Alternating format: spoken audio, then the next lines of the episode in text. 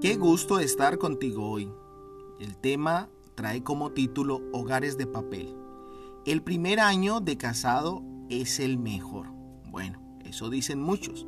Sin embargo, los especialistas dicen que ese primer año es considerado como la etapa de papel, ya que es tan frágil que cualquier situación la puede hacer romper.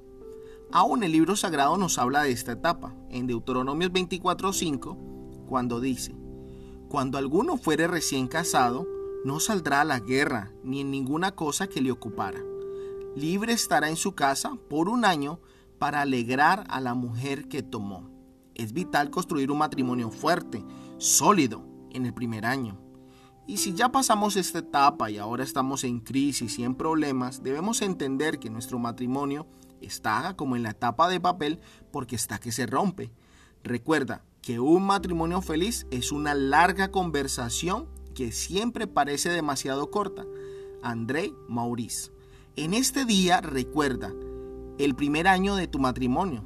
Luego habla con Dios y dedica tiempo para hablar con tu pareja, de tal forma que revivan el primer año de casados, porque estar enamorados es vital para tener matrimonios excelentes y que no estemos en la etapa de papel. Dios te bendiga y que tengas un excelente día.